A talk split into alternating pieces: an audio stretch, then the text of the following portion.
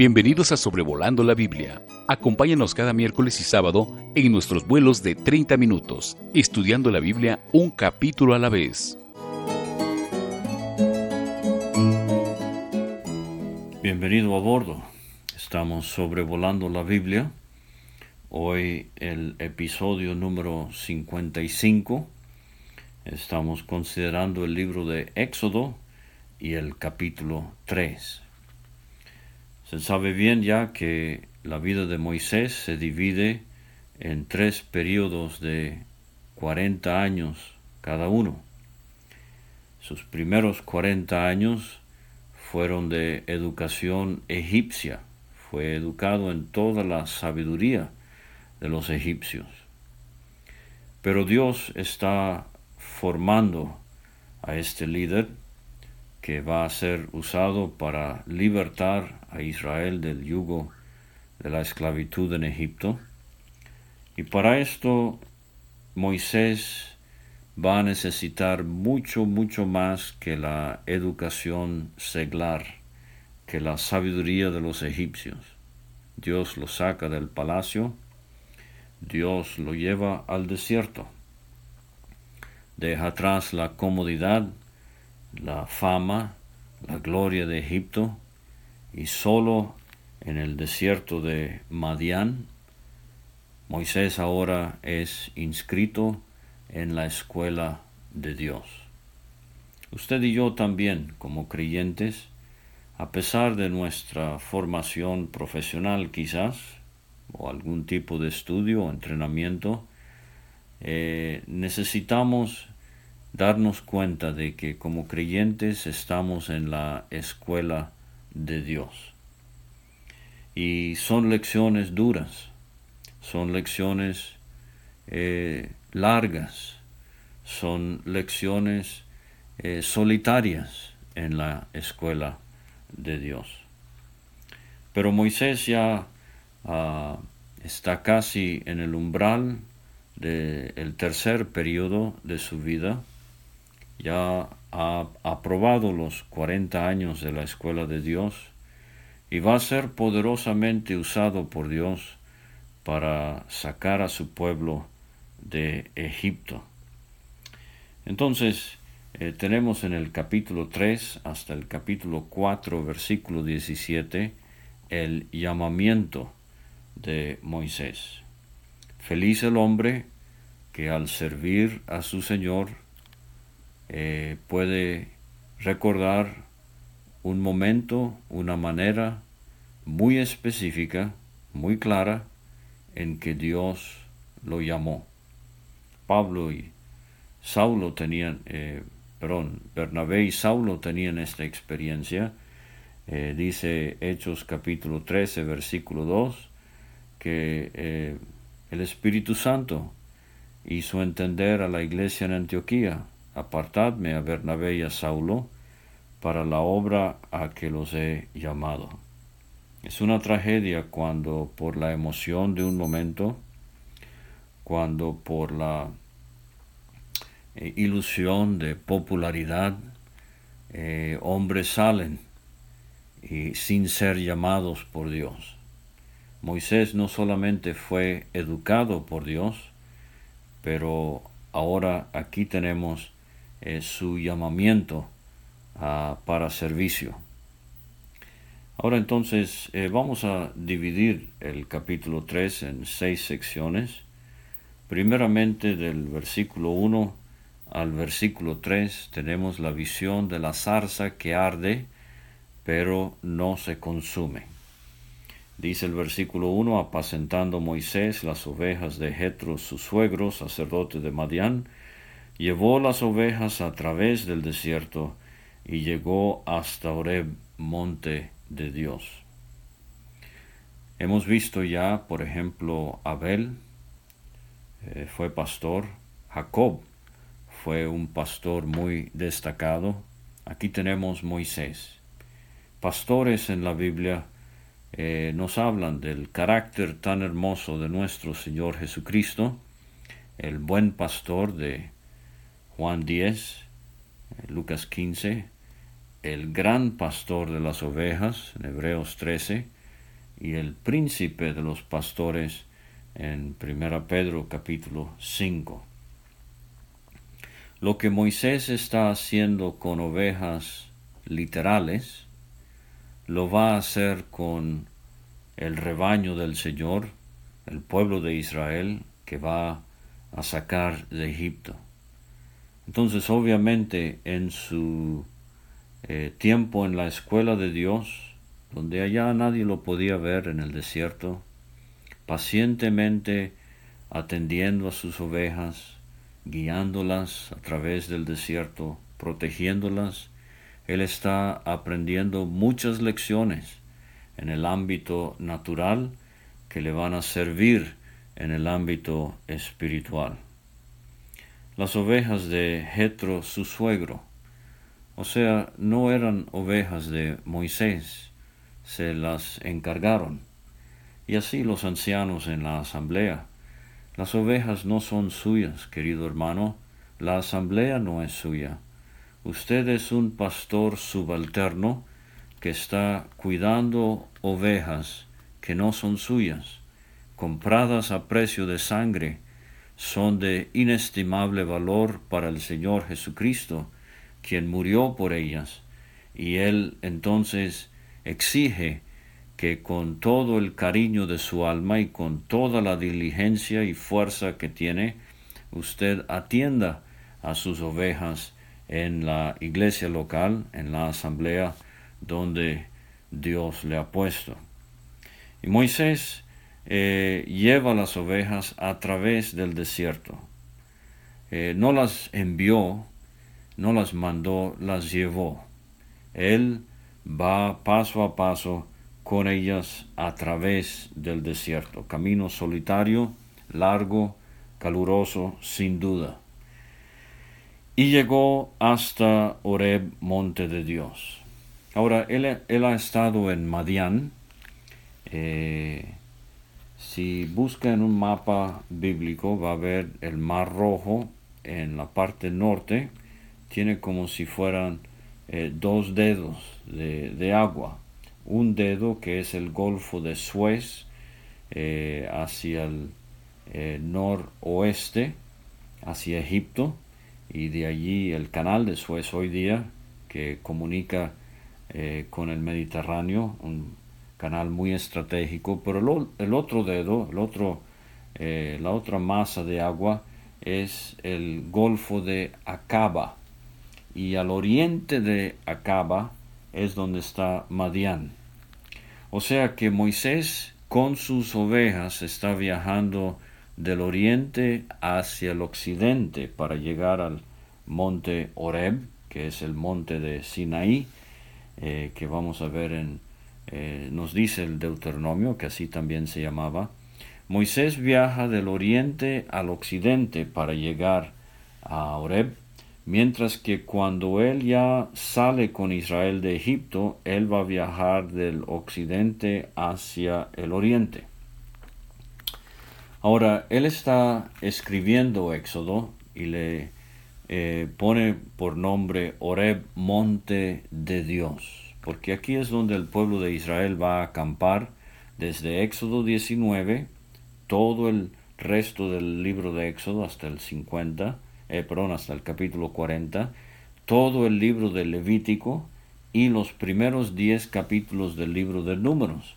Es eh, al pie del monte de Oreb, del Sinaí, donde va a acampar el pueblo de Israel recibirán las tablas de la ley, sin fin de mandamientos, e instrucciones del tabernáculo, construirán el tabernáculo y entonces en el libro de números eh, alistan su marcha y arrancan para dirigirse hacia la tierra prometida.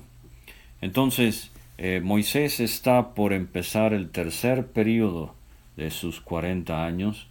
Eh, ya es un hombre de 80 años de edad, eh, con carácter tempestivo, con impaciencia, a los 40 años trató de resolver problemas eh, a la fuerza, eh, mucha confianza propia, pero han pasado 40 años ya y él ahora ha sido eh, educado en la escuela de Dios y ha aprendido muchas lecciones y eh, entre otras eh, llegará a ser llamado el hombre más manso sobre la tierra.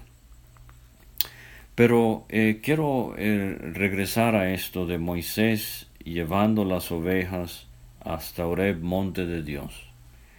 O sea que cuando más adelante leamos que Él llega con Israel a este monte, Él ha traído al pueblo de Dios a un lugar a donde Él ya ha estado personalmente. Y usted, querido apreciado hermano, como anciano en la asamblea, nunca va a poder guiar a la asamblea a lugares donde espiritualmente usted ya no ha estado personalmente. Me refiero a su tiempo con Dios, me refiero a su ejercicio espiritual, me refiero a su estudio y meditación de la palabra, malgastando el tiempo en los vaivenes y entretenimientos de este mundo, se eh, va a dificultarse eh, mucho que usted pueda llevar al pueblo al monte de Dios. Obviamente los montes en las escrituras son eh, un estudio muy provechoso. Vimos en Génesis 22 el monte Moriah. Vimos en, eh, vamos a ver en el primer libro de Reyes capítulo 18 el monte Carmelo con Elías. obviamente los siete montes del Evangelio de Mateo es un tema muy rico, pero aquí el monte de Oreb o su otro nombre, el Sinaí. Ahora, eh, dice el versículo 2, se le apareció el ángel de Jehová en una llama de fuego en medio de una zarza, y él miró y vio que la zarza ardía en fuego y la zarza no se consumía. El ángel de Jehová con A mayúscula en nuestra Reina Valera 1960, porque creo que es una cristofanía una aparición de Cristo antes de su encarnación en Belén. La zarza eh, creo que habla del pueblo de Israel. Las espinas nos hacen recordar su pecaminosidad y como zarza su eh, poco valor entre las naciones, eh, pero el fuego nos hace pensar en su tribulación en sus años de esclavitud.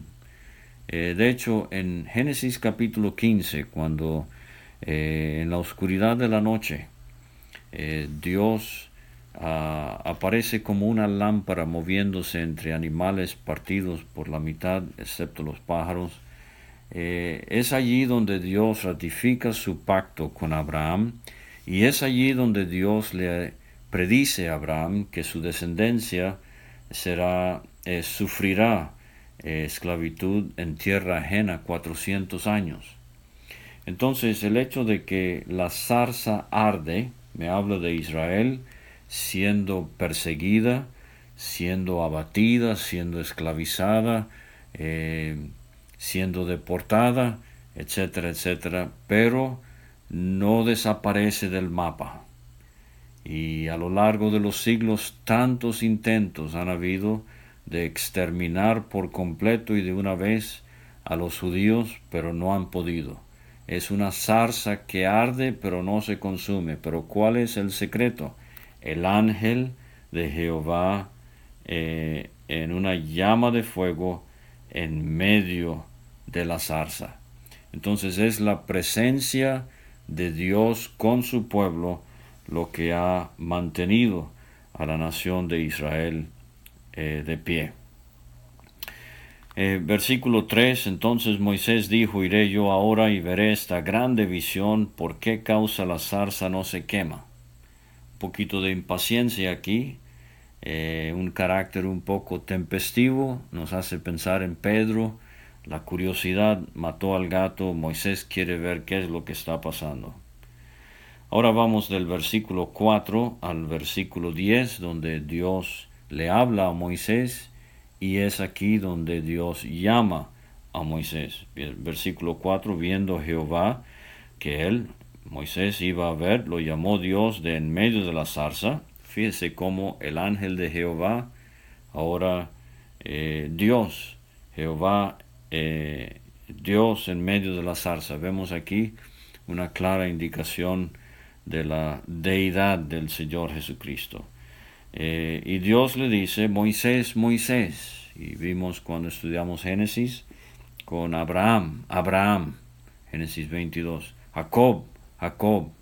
Dios repite el nombre para arrestar la atención, para querer concentración plena del que a quien le habla. Y así con Moisés, y así con nosotros. Entonces, este es otro estudio, trazar en las escrituras eh, personajes a quienes el nombre se repitió dos veces como señal de atención. Moisés responde, heme aquí. Aquí está su disponibilidad para servir al Señor. Dios dice, no te acerques, quita tu calzado de los pies, porque el lugar en que tú estás, tierra santa es. Ahora no es que el monte era santo en sí intrínsecamente, pero la presencia de Dios era lo que hacía de aquel lugar un lugar santo. Y esto debemos entenderlo en nuestros días. Por ejemplo, el edificio donde se reúne la asamblea es un edificio común, normal y corriente. A veces es alquilado o rentado, a veces propio, construido pero el edificio no es el santuario, el edificio no es la iglesia. Eh, la iglesia es eh, el grupo de personas que se congrega al nombre del Señor Jesucristo. Entonces, eh, el comportamiento amerita el entendimiento que Dios está presente. ¿Se acuerda el hombre ya en 1 Corintios capítulo 14? Eh, verdaderamente Dios está entre vosotros.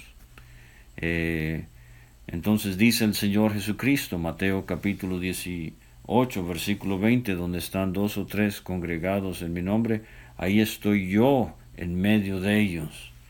Eh, entonces estas cosas a veces es, es necesario repetirlas, que Dios eh, exige y amerita y espera que haya reverencia cuando haya una reunión de la iglesia.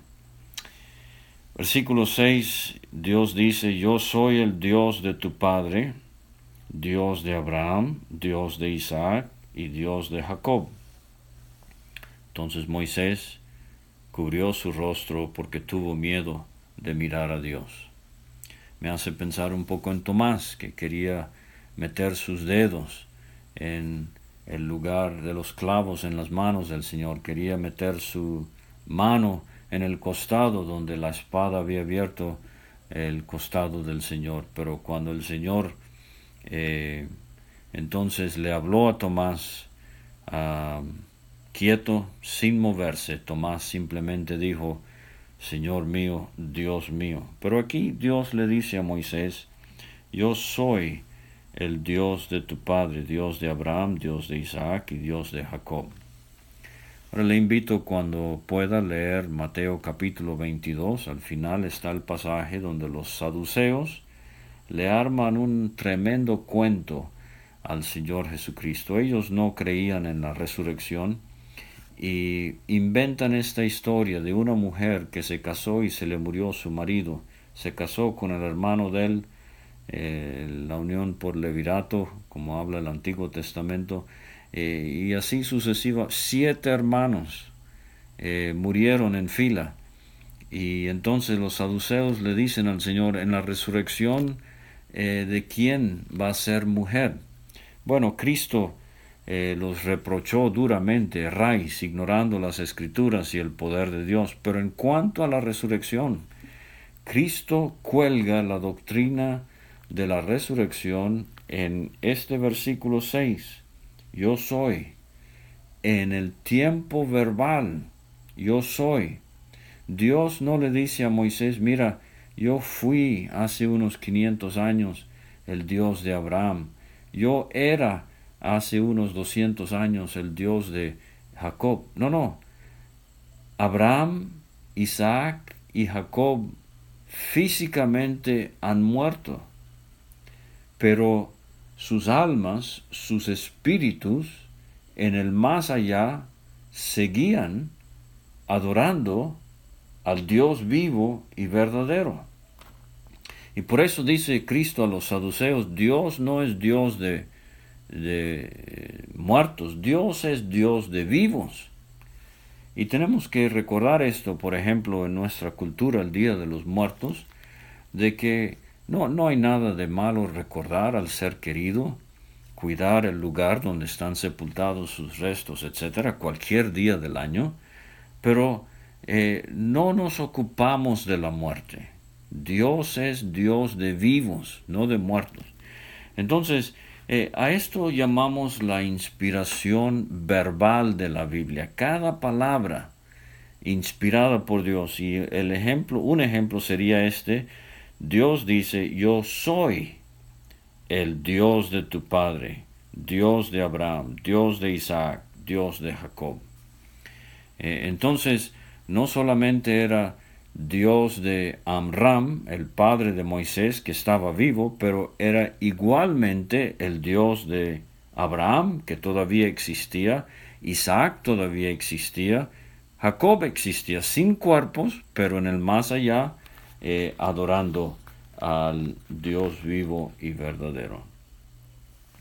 Versículo 7 dijo luego Jehová, bien he visto la aflicción de mi pueblo que está en Egipto, he visto y he oído, número dos, su clamor a causa de sus exactores, eh, número tres, he conocido sus angustias, número cuatro, dice el versículo ocho, he descendido para librarlos de mano de los egipcios y sacarlos de aquella tierra a una tierra buena y ancha, a tierra que fluye leche y miel.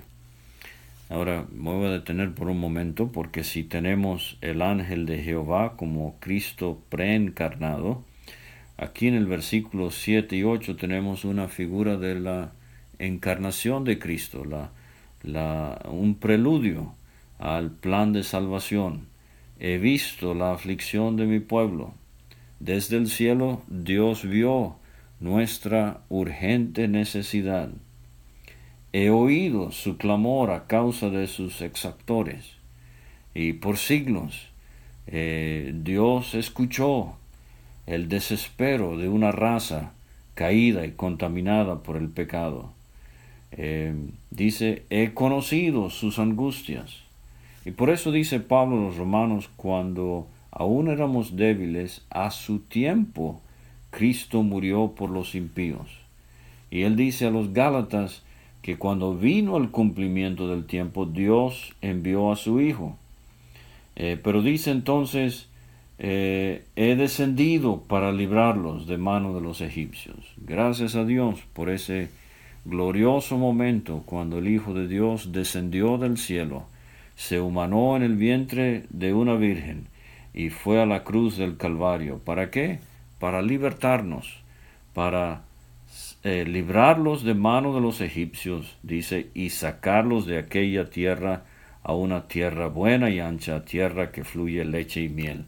O sea, vino a salvarnos del pecado, del infierno, vino a salvarnos de este siglo malo, y vino a salvarnos para un día llevarnos a aquella tierra eh, de hermosura sin par, eh, dice aquí de Canaán fluye leche y miel unas 16 veces en el Antiguo Testamento esta descripción de la abundancia, eh, de la hermosura de esta tierra que Dios había prometido a su pueblo. A los lugares del Cananeo, el Eteo, Amorreo, Fereceo, Eveo y del Jebuseo. Son naciones que vivían en Canaán, eh, Dios eh, va a pedirle al pueblo de Israel que los expulse de Canaán. A veces en general se habla de, del cananeo, a veces se especifican seis en total, muy interesante la relación del número incompleto, número de hombre, número de pecado. Dice el versículo 9, el clamor pues de los hijos de Israel ha venido delante de mí, y también he visto la opresión con que los egipcios los oprimen. ¿Será que Dios sabe que estamos pasando por una pandemia, años 2020-2021? ¿Cree, querido creyente, que Dios está al tanto de su reducción de ingresos? ¿Sabe Él que está enfermo usted? ¿Sabe Él que ah, ha perdido seres queridos? ¿Sabe Él de problemas, eh, situaciones en su familia, hijos rebeldes, problemas en el matrimonio? Claro que sí, creyente. El clamor, pues, de los hijos de Israel ha venido delante de mí. Nunca pensemos que Dios está demasiado lejos como para saber los más mínimos detalles y necesidades de mi vida.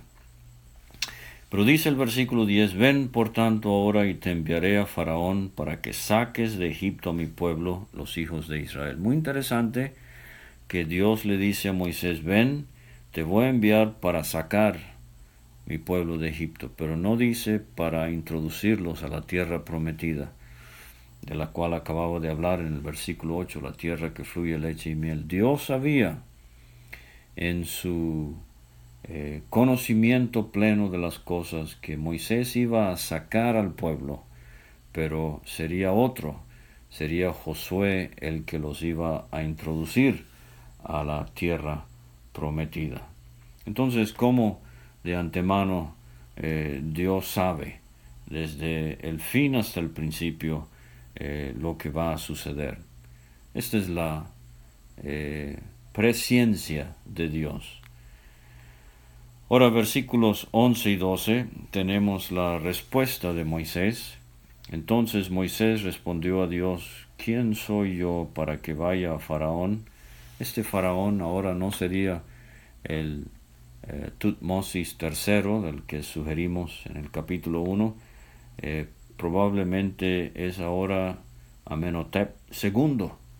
Y una hermana de Colombia me envió eh, una fotografía. Obviamente estuvo estudiando el tema y apreciamos mucho esa iniciativa, ese interés de indagar, ir más allá. sobrevolando, nada más tocamos cosas a la ligera, muy rápidamente, pero ojalá usted pueda aprovechar el semillero y buscar eh, más tesoros aquí en la palabra de Dios. Entonces, eh, ¿quién soy yo para que vaya Faraón y saque de Egipto a los hijos de Israel? Y él respondió, Dios le responde, ve, porque yo estaré contigo. Este es el ingrediente principal. Este es el meollo del asunto. No importa lo difícil del servicio al que nos llama el Señor, no importa lo riesgoso, no importa lo costoso, lo incómodo, pero si tenemos al Señor, entonces seremos una mayoría. Él respondió, Ve, porque yo estaré contigo. ¿Qué dijo Cristo a los discípulos en Mateo 28? He aquí estoy con vosotros todos los días hasta el fin del mundo, hasta el fin de la edad. Y esto te será por señal de que yo te he enviado. Cuando hayas sacado de Egipto al pueblo, serviréis a Dios sobre este monte. Entonces, ¿qué confirmación ha de haber sido para Moisés? Cuando llega a la sombra del Sinaí con esa multitud de unas dos millones de personas mínimo, seiscientos mil hombres de guerra, y llega, habiendo pasado el mar rojo, como vamos a ver, y habiendo visto la muerte del faraón, habiendo visto las plagas, porque a eso se refiere, eh, eh, las, las plagas que Dios va a traer sobre Egipto, y él llega al monte con el pueblo de Israel, y él habrá pensado exactamente como Dios me dijo, así fue. Y uno pudiera contar anécdotas donde sea el tema de manutención y Dios muestra su fidelidad de las maneras más sorprendentes a veces. eh, para construir un local y llega una ofrenda eh, que uno ni se imagina de dónde iba a venir y no conocía a la persona, pero Dios toca corazones. Como Dios a veces obra para que uno evite un accidente en la carretera o tome una ruta diferente y resulta que hubo una inundación o algo así. Entonces, estas cosas confirman a uno en su servicio para el Señor. Ahora entonces los versículos 13 a 15 eh, tenemos el, hombre, el nombre que Dios le revela a Moisés. Eh, dijo Moisés a Dios, he aquí que llego yo a los hijos de Israel y les digo, el Dios de vuestros padres me ha enviado a vosotros si ellos me preguntaren cuál es su nombre, ¿qué les responderé? O sea, primeramente eh, Dios, Moisés se siente muy incapaz. Y, y, ahora, ¿qué mensaje? Este hombre elocuente y poderoso, educado, él dice, ¿qué, ¿cuál va a ser mi mensaje? ¿Qué, qué nombre? Y respondió Dios a Moisés, yo soy el que soy. Eh, el nombre de Jehová eh, que representa eh, esas cuatro consonantes que se llama el tetragramatón, eh, tetra cuatro gramatón, las cuatro letras que, que no sabemos exactamente cómo pronunciar, si es Jehová o Yahweh, muy posiblemente, o algunos sugieren Jehová. no ve, antes el hebreo no usaba vocales, por eso la dificultad. Pero yo soy, yo soy el que soy. Yo soy el Dios autosuficiente. Yo soy el Dios existente. Yo soy el Dios que no depende de ningún otro. El que siempre está siendo. Eh, Cristo diría en Apocalipsis, eh, yo soy eh, el que vivo, estuve muerto, etc. Entonces tenemos la eterna existencia de Dios y en este nombre Jehová tenemos su su continuidad, su fidelidad, el Dios que promete y cumple. Y otra vez tenemos esta idea, así dirás a los hijos de Israel, Jehová.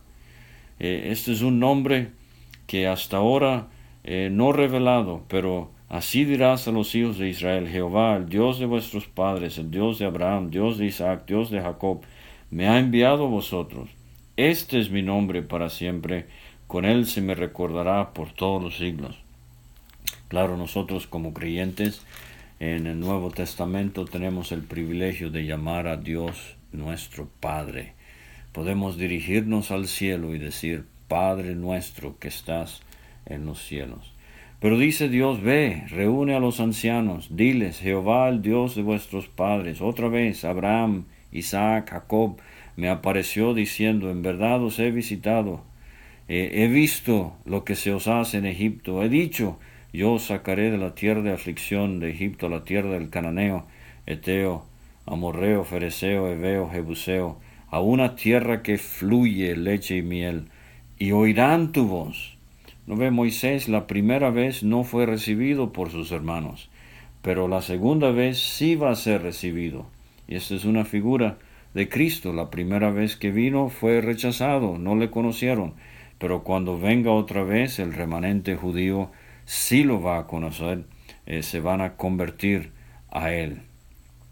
Jehová, el Dios de los hebreos, nos ha encontrado, por tanto nosotros iremos ahora camino de tres días por el desierto. Eso es lo que le va a decir a Faraón, para que ofrezcamos sacrificios a Jehová nuestro Dios.